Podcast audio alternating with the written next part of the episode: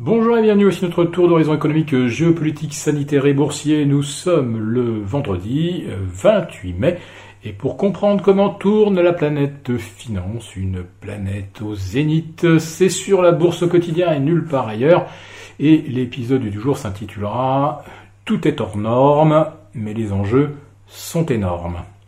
Alors aujourd'hui, on allait voir ce qu'on allait voir avec euh, euh, les chiffres des revenus et dépenses des ménages et surtout l'indice PCE, l'indice du panier de la ménagère suivi par la Fed. Eh bien, c'est un non-événement ou presque. En effet, euh, les chiffres sont conformes aux attentes, plus 0,6%, ouf, on est rassuré.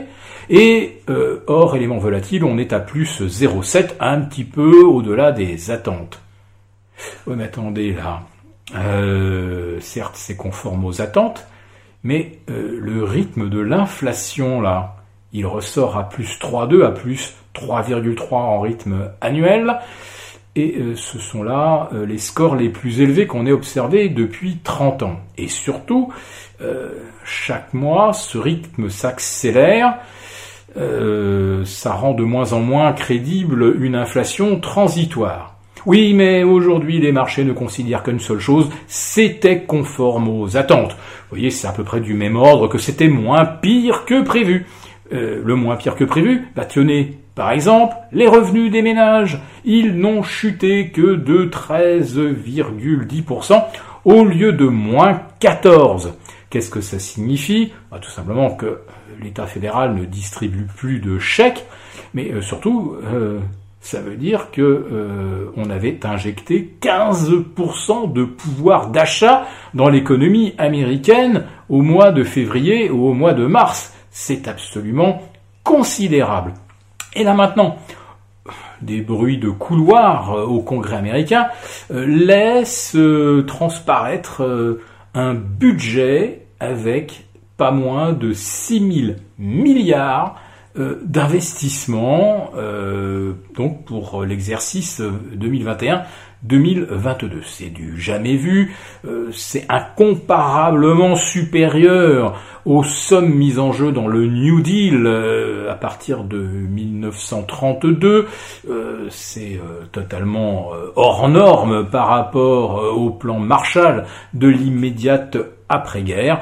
En fait, vous rajoutez euh, le New Deal plus le plan Marshall et vous n'atteignez pas encore hein, euh, l'effort de relance américain, 5 euh, 000 milliards en 2020 donc une partie pour compenser l'effondrement du PIB, mais là, en 2021, on s'en irait donc vers véritablement 6 000 milliards d'investissements financés par rien du tout, si ce n'est la planche à billets.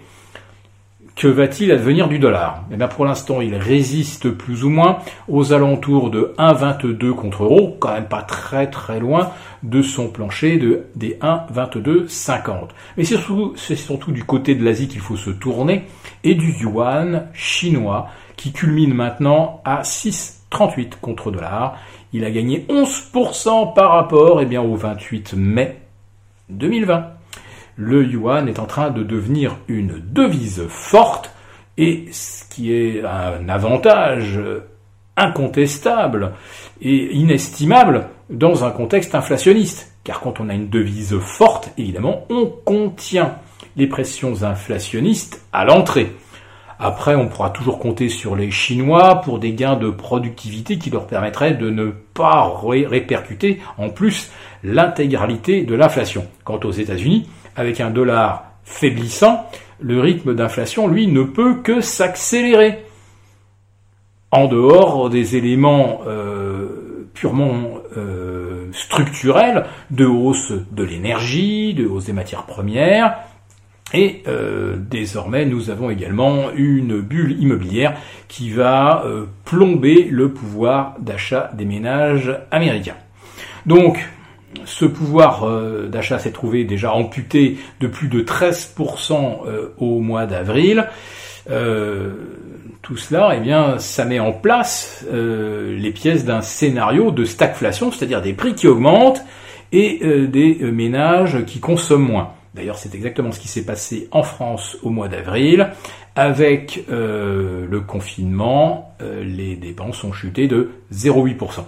Donc, en France, nous sommes également toujours en récession, puisque, contrairement aux attentes, on nous promettait un 1,5% de croissance au premier trimestre, et puis on avait revu ça à la baisse à plus 0,4, et eh bien selon l'INSEE, on est maintenant à moins 0,1. Alors là aussi, là aussi, on est euh, dans un grand écart hors norme entre le rythme de croissance en France qu'on nous promet à 5% d'ici la fin de l'année et les États-Unis euh, qui carburent euh, à un rythme de 6,4 et qui effectivement pourrait peut-être ralentir euh, si le moteur des dépenses des ménages commence à se gripper.